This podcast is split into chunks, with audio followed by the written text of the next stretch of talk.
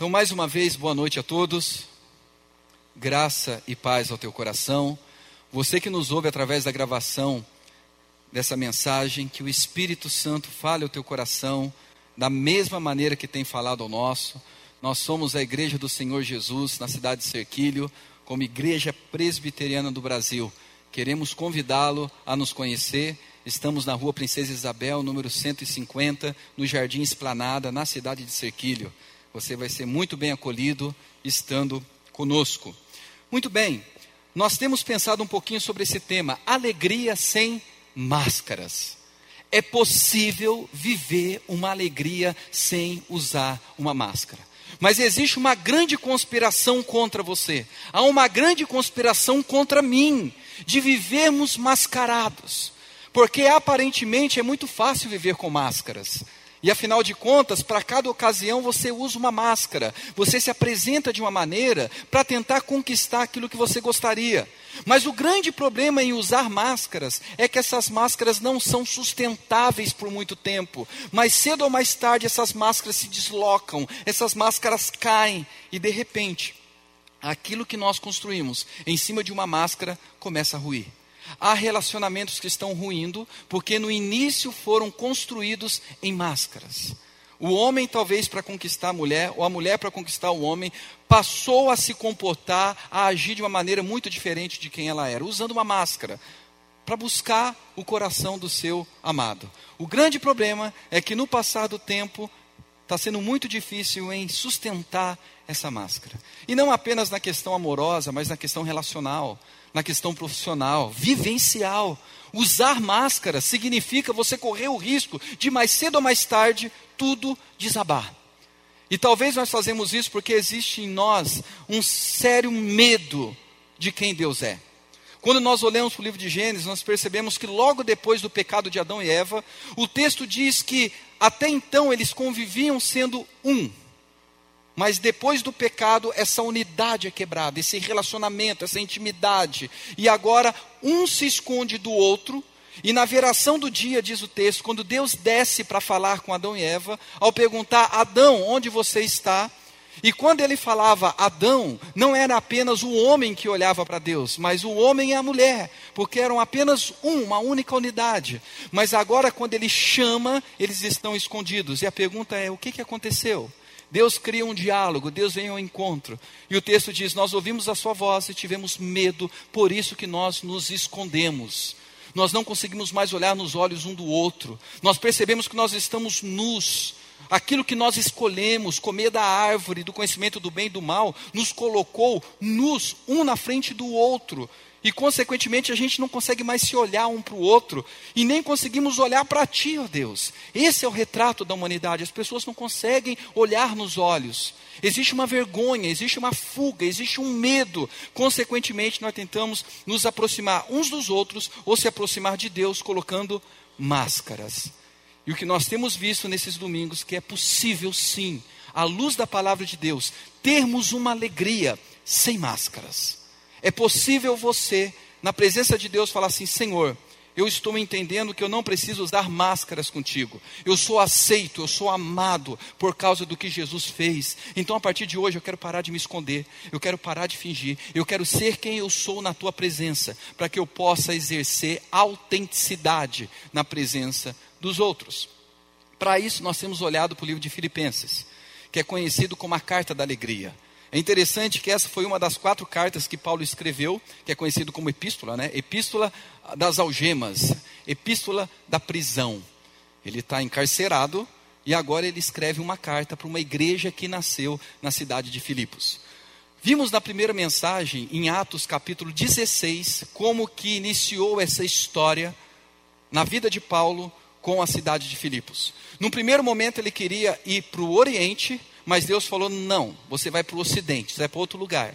E indo para esse outro lugar, ele teve ali momentos de alegrias, mas momentos de profunda tristeza. Momento de alegria, ele chega num lugar, começa a orar, evangelizar, e nós temos uma mulher que se converte. O nome dela é Lídia. Lídia, uma vendedora de púrpura. Naquele tempo, na cidade de Filipos, é uma grande empresária que agora se converte e não apenas converte da boca para fora, mas converte com todo o ser. E ela vai dizer assim: Paulo, ah, fiquem em casa. Ah, o Evangelho abriu meu coração e eu quero abrir minha casa para acolher vocês, para acolher o Evangelho, para acolher pessoas. Então nós temos um primeiro momento algo lindo acontecendo, alguém que tem recursos colocando seus recursos à disposição para abençoar outras vidas. E depois nós temos um segundo episódio. Uma jovem possuída de um espírito de adivinhação começa a importunar Paulo, ele repreende, o espírito sai, e quando tudo parece que vai ser mil maravilhas, o povo fica enfurecido contra Paulo e Silas, ele agora é envergonhado em praça pública, açoitado, espancado e é lançado no mais profundo cárcere, colocado na solitária.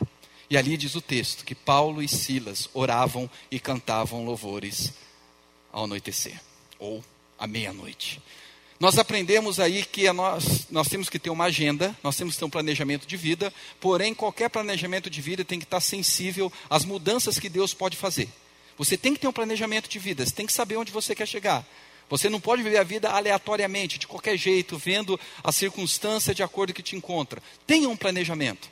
Mas ao mesmo tempo, diante desse planejamento, esteja sensível às mudanças que Deus pode ocasionar.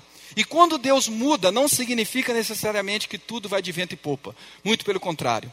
Para Paulo custou ser espancado e aprisionado no cárcere. Às vezes, quando Deus muda os nossos planos, muda as nossas direções, talvez a situação vai ficar muito complicada. Mas algo muito mais lindo está acontecendo. A glória dele está sendo refletida. Falamos sobre isso na primeira mensagem. Na segunda mensagem, nós olhamos para o livro de Filipenses, capítulo 1, do versículo 1 ao versículo 11. Basicamente, Paulo fala sobre a oração.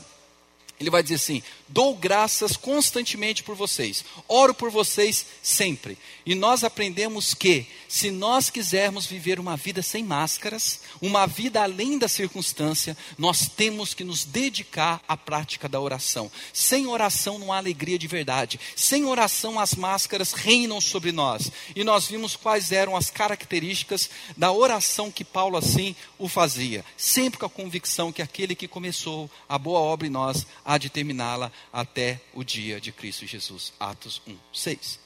Hoje eu quero ler com vocês, perdão, Filipenses 1, 6. Hoje eu quero ler com vocês do versículo 12 em diante. Vamos lá? Filipenses, capítulo 1 ainda, do versículo 12 em diante. Diz assim: Vai ser do 12 ao 18, tá? Apenas, tá bom? Fique tranquilo. 12 ao 18.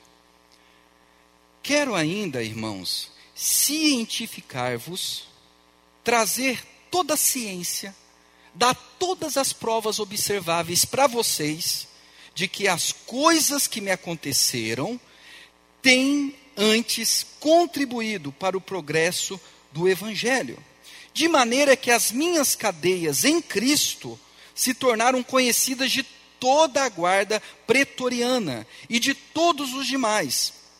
E a maioria dos irmãos, estimulados no Senhor por minhas algemas, ousam falar com mais desassombro a palavra de Deus. Alguns efetivamente proclamam a Cristo por inveja e porfia. Outros, porém, o fazem de boa vontade. Estes, por amor, sabendo que estou incumbido da defesa do Evangelho. Aqueles, contudo, pregam a Cristo por discórdia, insinceramente, julgando suscitar tribulação às minhas cadeias. Todavia, que importa? Uma vez que Cristo, de qualquer modo, está sendo pregado, quer por pretexto, quer por verdade do coração da pessoa, também com isto me regozijo. Sim, sempre me regozijarei. Somente até aí. Nas mensagens anteriores eu falei para vocês que o livro de Filipenses tem quatro capítulos e cada capítulo mostra as quatro divisões que o livro tem. No capítulo 1, Paulo vai nos mostrar uma alegria independente das circunstâncias. É possível viver uma alegria no Senhor independente, além das circunstâncias, quer sejam favoráveis ou desfavoráveis no Senhor. O capítulo 2 vai nos ensinar que é possível viver essa alegria no Senhor, independente, além de pessoas. Às vezes a gente acha que a nossa alegria depende de pessoas. O capítulo 2 vai mostrar que não. O capítulo 3 vai nos mostrar uma alegria independente e além de coisas materiais, os bens que nós nos convencemos que temos que ter, caso contrário, não é possível ter alegria. Paulo vai mostrar que é possível sim. E o capítulo 4, que é totalmente possível viver uma alegria no Senhor, independente, além da ansiedade, de preocupações nessa geração. E no capítulo 1, a pergunta é: como que nós podemos aprender e viver essa alegria além da circunstância? Nós precisamos ter claramente que só é possível viver essa alegria além de qualquer circunstância, independente de qualquer circunstância, à luz desse texto do versículo 12 ao versículo 18 que nós lemos, só é possível quando nós temos a perspectiva de Deus. Vamos lá? Projeta a primeira frase para você decorar. Alegria além das circunstâncias é quando vivemos na perspectiva de Deus. Vamos ler juntos? Alegria além das circunstâncias é quando vivemos na perspectiva de Deus. Tem um acento aí no além e no circunstâncias, tá? Um circunflexo e um agudo. Ah, o que está sendo falado aqui? Que é totalmente possível você viver uma alegria além da circunstância se você enxergar a vida na perspectiva de Deus do jeito que Deus enxerga a vida, do jeito que Cristo enxergava, do jeito que Cristo enxerga a vida. O grande problema é que nós enxergamos a experiência humana através das nossas experiências ou experiências de pessoas. Nós somos fruto do meio que nós vivemos, nós somos influenciados pela educação que nós recebemos, da cultura que nós vivemos, dos pais que nós tivemos ou temos. Mas o grande desafio é olhar para a vida do jeito que Cristo olha. Ter uma vida cristocêntrica, Cristo sendo o centro, não uma pessoa, por mais admirável, por mais honrável, por mais bela que tenha sido, ou o contrário, por mais terrível que tenha sido uma pessoa na sua história, você não pode ter a tua vida centrada na experiência que você teve com ela, quer seja uma experiência boa, quer seja uma experiência ruim. Tem que ser uma vida na dimensão, na perspectiva de quem Jesus é, do jeito que Jesus vê a história. Caso contrário, gente, a nossa alegria vai ser circunstancial. A tua alegria vai depender de coisas acontecendo do jeitinho que você gostaria que acontecesse. E quando não acontecer do jeito que você gostaria, simplesmente a tristeza, a angústia, a inquietação, o abandono, a raiva, a ira, o ódio, a indiferença serão as suas companhias. Mas olhando para esse texto, nós percebemos isso. Eu quero fazer aqui uma consideração muito importante. Quando Paulo começa a falar a respeito das algemas dele, da situação que ele estava vivendo, ele vai dizer assim no versículo 12: Quero ainda, irmãos, trazer a consciência cientificar-vos. É interessante esse termo que ele usa. Cientificar-vos. É a ideia de ciência. Não é um achismo, não é uma opinião, não é uma coisa assim que, ah, me passou pela cabeça. Não. É algo experimentável. Eu experimentei. A ideia de ciência é quando você consegue observar os fatos e vem interpretar. Então ele está dizendo: quando eu olho para os fatos da minha vida, eu tenho uma ciência, eu tenho uma compreensão. Que compreensão é essa? Diz ele. Que essas coisas que me aconteceram têm antes contribuído para o progresso do Evangelho. Tudo que eu vivi até agora, todas as circunstâncias que eu vivi, têm contribuído para o progresso do Evangelho. Paulo está nos ensinando que o Evangelho é mais importante do que aquilo que nós queremos. Lembre-se, Paulo estava preso. A primeira prisão dele é uma prisão diferente da segunda, ele tem uma certa liberdade, ele pode receber pessoas, pode conversar com pessoas, ele escreve cartas. A segunda já é uma coisa mais restrita, mais fechada. Mas agora, nessa primeira prisão, é lógico que ele queria sair dali. Quem em sã consciência quer viver dentro de um contexto daquele? Mas para Paulo, mais importante do que aquilo que ele queria era o Evangelho na vida dele e através dele. que o Espírito Santo de Deus produza essa ciência em você, essa consciência, que mais importante daquilo que você quer, por mais que seja legítimo, de repente se eu perguntasse o que você tanto quer na sua vida, o que, tanto você ora, espera, deseja, e seja lá qual for sua resposta, quer seja algo ilegítimo ou quer seja algo legítimo, a questão é: tudo isso se torna relativo no absoluto que é o Evangelho. Nada é mais importante do que o Evangelho sendo proclamado, o Evangelho sendo anunciado, o Evangelho sendo experimentado em mim e através de mim. Então, guarda essa frase aí: o Evangelho é mais importante do que aquilo que nós queremos. Ok? Muito bem. Outra coisa interessante, quando a gente fala de evangelho, a gente fica pensando que é um conjunto de doutrinas, de pensamentos, mas o versículo 18 vai nos mostrar que o evangelho é uma pessoa. O evangelho é Cristo. O evangelho é Jesus. O evangelho não é uma coisa sabida, é uma coisa experimentada. Não que o saber seja menosprezado, mas o evangelho é alguém com quem você se relaciona. Só é possível ter essa alegria além da circunstância quando a gente se relaciona com Jesus. Quando Jesus passa a ser a nossa companhia, quando Jesus passa a ser o nosso amigo, quando Jesus passa a ser aquele com quem nós nos relacionamos de fato e de verdade. Por isso que Paulo antes falou da oração. Oração é um relacionamento, oração é uma comunhão, em que você está na presença de Deus para viver a vontade de Deus. Nós já falamos sobre isso que Paulo, mesmo estando preso e mesmo sabendo da pobreza dos filipenses, na oração ele não faz da dor, da escassez, da perda, da necessidade o seu alvo maior, mas se deleitar na presença do Senhor, mas desfrutar da companhia do Pai, vir em primeiro lugar. Então, você precisa ter essa consciência, que o Espírito Santo gere essa consciência, que o Evangelho é mais importante do que aquilo que você tanto deseja. Qualquer que seja o teu projeto de vida, profissional, familiar, amoroso, físico, financeiro, o Evangelho é mais importante do que tudo isso. E isso tem que ser muito claro para você. E Paulo está dizendo: eu tenho essa convicção, eu tenho essa ciência.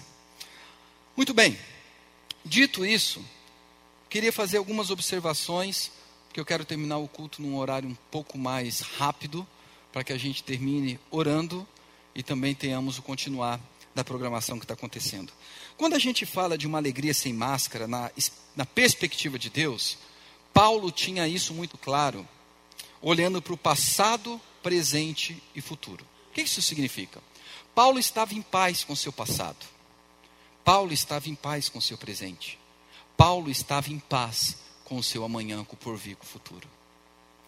Viver a vida na perspectiva de Deus, viver uma vida, uma alegria além da circunstância, viver uma alegria sem máscara, é estar em paz com o teu passado, estar em paz com o teu presente, estar em paz com o teu futuro. Enquanto você não tiver a tua alma apaziguada com o teu passado, com as coisas que aconteceram ou deixaram de acontecer, Enquanto você ainda permanecer em conflito, em guerra, pelo que fizeram, pelo que deixaram de fazer, você vai permanecer vivendo uma alegria circunstancial. Você não vai ter a palavra de Deus como sendo o principal alimento da tua alma. É interessante quando a gente fala dessa questão de estar de bem com o passado, presente e futuro, tendo o Evangelho como sendo nosso principal alimento, entendendo que não só de pão viverá o homem, mas de toda palavra que procede da boca de Deus. Eu ouvi esses dias um comentário a respeito do pastor missionário Ronaldo Lidório. Ouça mais esse homem, é um dos homens que Deus colocou na nossa geração para nos ensinar profundamente o que é o Evangelho não apenas no conhecimento, mas na vida, na experiência. Ele é um missionário que poderia estar vivendo uma situação extremamente estabilizada, graciosa, mas esse homem de Deus escolheu viver nos lugares mais distantes, do evangelho mais fechado. E o Ronaldo Lidório conta uma história que quando ele estava pregando em uma determinada tribo, uma senhora de uma outra tribo caminhou três dias para poder estar ali e ouvir o Ronaldo Lidório ensinando a respeito da palavra e aprendendo alguns versículos, porque até então a Bíblia não tinha sido traduzida para o dialeto daquela tribo. E ela caminhou de uma tribo até esse lugar que o Ronaldo estava por três dias. E ali ela passou uma semana decorando versículos da Bíblia, entendendo o que a palavra significava. E voltou para sua tribo. E nesse caminho, ela foi relembrando dos versículos. Foi pensando, pensando para não esquecer. Mas depois de dois dias de viagem, voltando para sua tribo, ela percebeu que ela esqueceu de um versículo. Ela não lembrava mais de um versículo que o Ronaldo tinha ensinado. O que, é que ela fez? Voltou para a tribo. Três dias de caminhada, a pé. E quando ela voltou, o Ronaldo falou assim: Senhora, o que, que aconteceu? Por que, que você voltou? E ela falou assim: É que eu esqueci um versículo que você ensinou. Eu não decorei muito bem. E aí o Ronaldo falou: Mas você voltou por causa de um versículo, dentre tantos outros você decorou? E ela falou assim: Eu não posso perder a palavra de Deus enquanto eu caminho. Eu não posso perder aquilo que de fato faz diferença para mim enquanto eu caminho. Não há nada mais importante para mim do que a palavra de Deus na minha caminhada. Quando a gente tem a palavra, de fato, como sendo o pão mais precioso e importante, a gente consegue ter paz com o passado, presente e futuro. Eu vou focar no passado. Que passado é esse que Paulo diz que ele teve paz? Diz o versículo 12 ainda. Quero ainda, irmãos, cientificar-vos de que as coisas que me aconteceram têm antes contribuído para o progresso do evangelho. Três considerações. A primeira coisa, quando Paulo parava para pensar nas coisas que havia acontecido com ele, ele está dizendo: eu penso, eu volto ao passado, mas quando eu penso no que me aconteceu, eu tenho uma convicção. Tudo isso tem cooperado para o Evangelho. Sabe por que, que a gente não tem uma alegria de verdade? Sabe por que, que a nossa alegria é tão circunstancial? Porque quando a gente olha para o passado, quando a gente remonta alguma coisa do passado, a gente remonta tendo uma visão de vitimismo a gente se sente vítima daquilo que nos acontecera. O que, que aconteceu com Paulo? Essa é a pergunta que a gente tem que fazer. Paulo, o que, que aconteceu contigo que você está dizendo que quando você olha, você diz, cooperou. Cooperou para o Evangelho. Aí você passa a olhar a história de Paulo. Paulo já chegou a ser apedrejado e ser considerado morto. Uns falam que ele foi até ressuscitado. Da extrema violência que ele experimentou. Mas vamos ficar apenas com a história dos filipenses. Paulo foi envergonhado em praça pública, mesmo quando Deus disse para ele: vá por esse caminho. Ele foi envergonhado, humilhado, injustiçado, apanhou, tomou uma quarentena, 39 chibatadas e mais uma, foi lançado no pior dos cárceres, vivendo a vontade de Deus. Paulo, quando olha para o passado, ele não fica assim, ah, então, quando eu lembro do meu passado, ah, muita coisa que aconteceu na minha história, coisas que eu experimentei. Eu olho e, puxa vida, eu não queria ter vivido aquilo. É interessante, eu estava conversando com uma pessoa semana passada, e essa pessoa começou a contar para mim, não poucas vezes já ouvi isso, mas dessa vez foi muito interessante, porque a pessoa começou a falar da experiência que ela teve vivendo um contexto em uma outra denominação. E quando a pessoa começou a falar para mim o que ela viveu, nas mãos da liderança, dos pastores, dos líderes. Eu, eu, comecei a querer chorar ouvindo a pessoa. Eu quase falei, rapaz do céu, que vontade de dar uma burdoada nesse pastor, nessa igreja. E enquanto essa pessoa falava, falava, falava, falava, e meu coração ia sentindo, ia me envolvendo com a história de dor, de humilhação, de calúnia, de desprezo, de menosprezo. Enquanto ele falava, de repente aquela pessoa terminou falando algo que me preocupou de início, mas depois me aliviou muito. Ele falou assim: Mas, pastor, estou falando tudo isso para você, mas sabe o que, que eu vejo? Que tudo isso que eu experimentei fez com que eu estivesse aqui hoje. Aí eu fiquei preocupado, porque imagina a pessoa lançar uma, uma resposta dessa para a igreja, a qual eu sou pastor. A qual eu falei, não, filho, faz isso não. Mas ele falou assim, porque eu tenho aprendido o evangelho, eu tenho caminhado com Jesus de uma maneira que eu nunca caminhei nos meus 25 anos de igreja. E eu ouvi aquilo, eu falei, Deus, que coisa boa. Só que ela olha para a sua história sem se ver como uma vítima sem ficar se apunhalando. E aí nós temos agora uma outra questão. Paulo ele olha para o passado dele e ele não fica vendo uma casualidade naquilo que ele viveu. Tipo, o sofrimento que eu experimentei no passado, as prisões, a vergonha, a exposição. Olha, tudo isso que eu experimentei, eu não fico choramingando. Eu não fico aprisionado a essa realidade. Por mais que tenha sido dolorida, por mais que tenha os seus responsáveis, mas o meu coração está bem resolvido com o passado. E quando eu olho, eu também não vejo como algo casual, eu vejo um propósito. Deus estava manifestando a glória dele enquanto eu estava apanhando. Você consegue entender isso? Semana passada, no grupo, no pequeno grupo que a gente estava tava lá em Laranjal, e aí nós estávamos falando um pouquinho sobre isso. E eu falei assim: olha, todos os testemunhos que nós estamos contando, que eu estou ouvindo, tem a ver com estava ruim, mas ficou bom. Estava mais ou menos, mas ficou excelente. Não que isso não seja um testemunho não seja uma coisa boa. Mas eu quero te falar que a maturidade da fé cristã consiste em tudo estando completamente ruim e permanecendo ruim, e você ainda assim falar: glória a Deus. E você ainda assim conseguir falar, todavia eu me alegro no Senhor.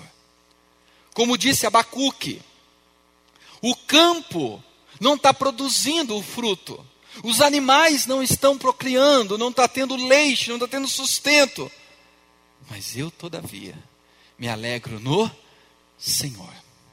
Preste atenção, se você quer viver essa alegria além da circunstância, uma alegria sem máscara. Você precisa estabelecer uma paz com o teu passado. Como estabelecer essa paz? Primeiro, não fique se fazendo de vítima. Não se vitimize. Segundo, não pense que o que você viveu não teve um propósito, por mais que você não entenda. Por mais que tenha sido uma história complicada, saiba que Deus sempre na sua soberania esteve conduzindo e presente na sua história. Sempre. Ah, pastor, você não sabe o que eu fiz, você não sabe o que eu vivi. Não sei, mas uma coisa eu sei: Deus sempre esteve presente e nada disso esteve fora de Deus. Por isso que você pode olhar para suas dores, suas prisões, suas algemas, suas pancadas burdoadas, o seu sangue escorrendo, as suas privações, as suas perdas, os seus lutos e falar: Eu não entendo e nem preciso entender para crer que Deus, na sua soberania, não fez com que eu vivesse uma casualidade, uma fatalidade. Há misteriosamente um controle soberano do eterno na história, ainda que eu não entenda, ainda que venha contradizer as minhas emoções, sentimentos, razões, circunstâncias. Deus é soberano. Outra coisa que Paulo também nos ensina através dessa declaração é que ele não olha para o sofrimento e nós não devemos olhar para o sofrimento do passado como uma mera perseguição humana. Dá para projetar aí outra frase?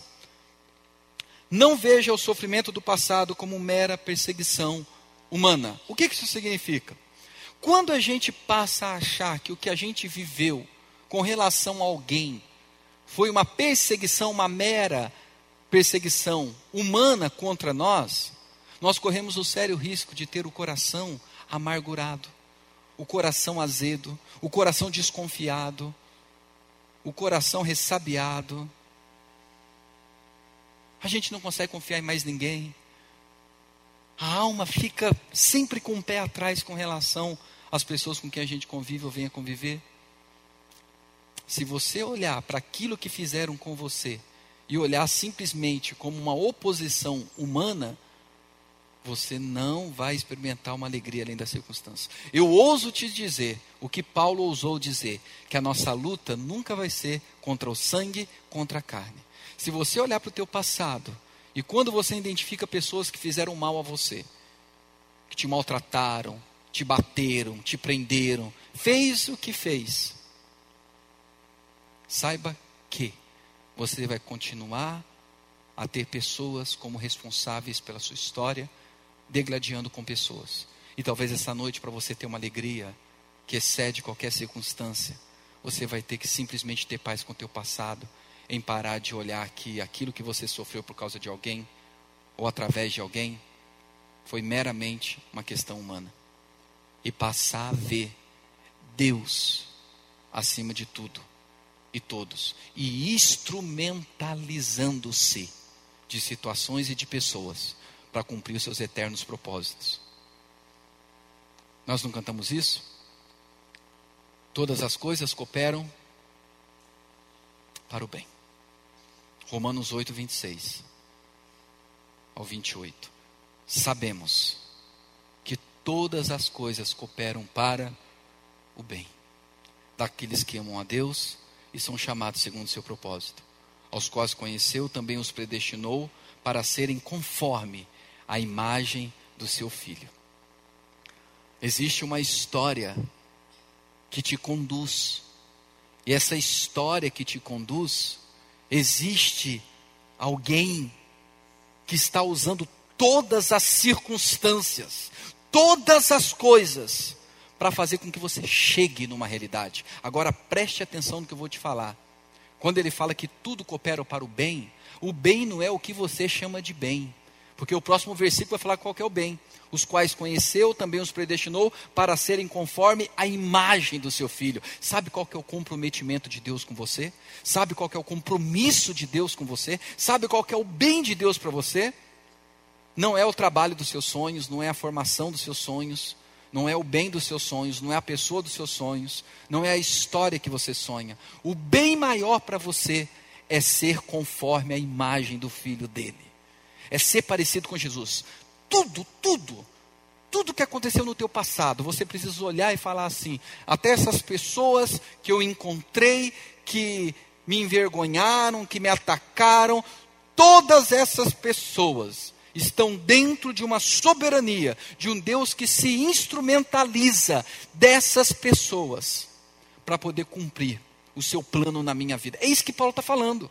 Paulo está dizendo: aquilo que eu experimentei, é como se ele falasse: está lembrado que eu contei a história do pessoal que me espancou? Da guarda pretoriana que me pegou? Então, saiba que isso cooperou para o avanço do Evangelho. Ele não consegue olhar para o passado e se transformar numa vítima, em ver o passado como uma mera casualidade, transitoriedade, algo jogado, que não tem sentido, ele vê com propósito. Ele olha para o passado dele, ele consegue lembrar de pessoas que fizeram mal, mas em nenhum momento ele está em guerra com o passado, porque ele vê a soberania de Deus sobre o seu passado. Poderíamos falar do que Paulo não falou aqui. O próprio Satanás, o diabo. É interessante que, mesmo quando ele faz algo, esse algo que ele faz, ele não faz na autonomia do seu ser. Lembra da vida de Jó? Jó, homem íntegro, reto, temente a Deus, que se desviava do mal, o homem mais rico do Oriente. Satanás vira e fala: ah, mas é lógico, você cuida dele como eu gostaria de ser cuidado. Você cuida de uma maneira que não vejo ninguém sendo cuidado. Aí Deus fala: Você acha que ele é o que ele é por causa daquilo que ele tem? Aquilo que ele possui? Vai lá, Satanás. Toca nos bens. Pode arrancar todo o dinheiro, mas não toca na vida dele. Depois, tira os filhos. Depois, pode pôr enfermidade. Jó não tinha a menor ideia do que estava acontecendo. Mas o texto nos fala: Deus era o Jeová Shabaoth, o Senhor dos exércitos. E todos os Benaias Elohins, os filhos de Deus, juntamente com Satã que se apresenta, estão batendo continência diante do Eterno. Satã foi bater continência diante do Eterno. Onde você estava? Preste contas. Você não é autônomo. Eu estava a rodear, passear pela face da terra. Viste, meu servo Jó? É Deus que começa o diálogo. Por que, que eu estou falando tudo isso? Você não pode ficar culpando o diabo pelo teu passado. Sabe por quê? Ainda que tenha tido alguma ação dele, tudo está sob o controle do Eterno. Quem está falando isso é o apóstolo Paulo, não sou eu. Se você conseguir olhar para o teu passado dessa forma, você vai ter paz. Essa é a perspectiva de Deus. Olhe para o teu passado, sabendo que o que você viveu, o seu sofrimento, a sua dor, suas perdas, seu luto, não tem a ver com algo casual, não tem a ver com você se fazer de vítima, não tem a ver com pessoas, não tem a ver com o diabo. Tudo isso, Deus se instrumentalizou para o avanço do Evangelho. E não há nada melhor do que o Evangelho, que é relacionamento com Cristo. Eu vou parar por aqui. E eu queria que você pensasse um pouquinho no teu passado. Aqui nós temos ainda o presente e o futuro. Mas eu vou ficar só nessa abordagem hoje. Será que você é uma pessoa que não vive essa alegria que poderia viver, porque você ainda está de mal com o teu passado? Você ainda está em guerra com aquilo que você fez, ou que te fizeram, ou que deixaram de fazer por você, com você, ou que você deixou de fazer? Talvez à noite você fale assim: Senhor, eu não quero mais olhar para o meu passado e ter um olhar de vítima. Ah, o que, que fizeram comigo? Olha essa vida, olha não sei o quê. Eu não, não quero mais. Talvez há pessoas aqui que quando olham para o passado, olham simplesmente achando que nunca houve Deus, propósito, mas era uma vida desgovernada, lançada ao caos. Talvez é a noite de você falar assim: Senhor, mesmo não entendendo o que eu vivi, mesmo nem aceitando as coisas que eu vivi, eu me rendo em fé, sabendo que tudo há um propósito misterioso do Senhor. Talvez alguns aqui vão precisar entregar algumas pessoas do passado, para que elas fiquem com suas atitudes no passado. Porque até hoje você arrasta o que fulano fez, deixou de fazer, quer seja no âmbito familiar, profissional, relacional, religioso. Talvez à noite você fale assim: aquela pessoa fazendo o que me fez, Deus a usou. Deus a usou. Não sei como, mas Deus a usou. Para quê? Isso eu sei. Para que eu seja cada vez mais parecido com Jesus. Ah, é o diabo. Ah, o diabo está aí. Uhum continua tanto servo quanto sempre foi do Senhor. Na sua ousadia de querer ser livre de Deus, se tornou mais escravo de Deus ainda. Ele está encolerado. Ele tem cólera, mas está numa coleira de Deus. Então o diabo não tem essa liberdade de fazer o que bem entende. Então, ouse dizer: todo meu passado está no Senhor. Feche seus olhos, por favor. Somente o versículo 12. Quero ainda, meus irmãos, cientificar-vos de que as coisas que me aconteceram têm antes contribuído para o progresso daquilo que é mais precioso para a vida de alguém. O Evangelho que é Jesus. Senhor, talvez há pessoas que precisam ter paz com o passado, para parar de viver circunstâncias do presente, algemadas no passado, que elas possam olhar para aquilo que viveram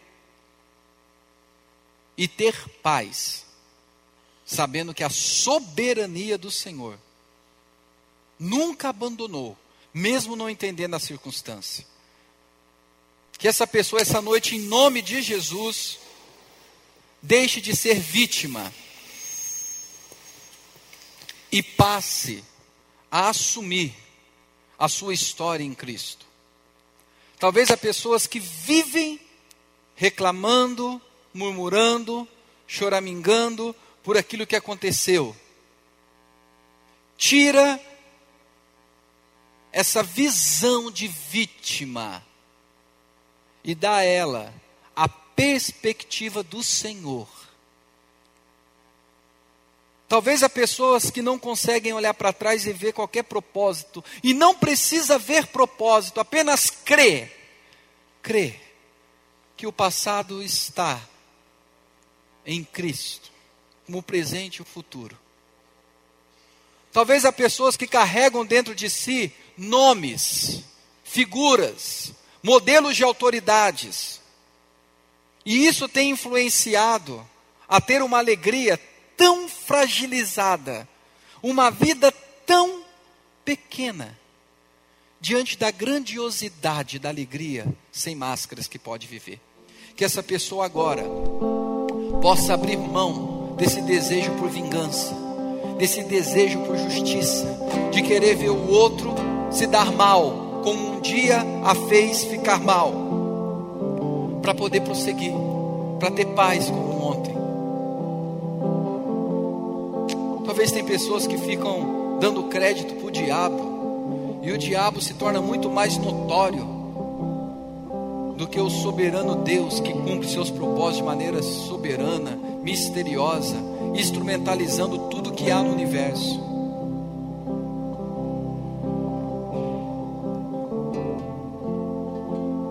Faça isso, Senhor, em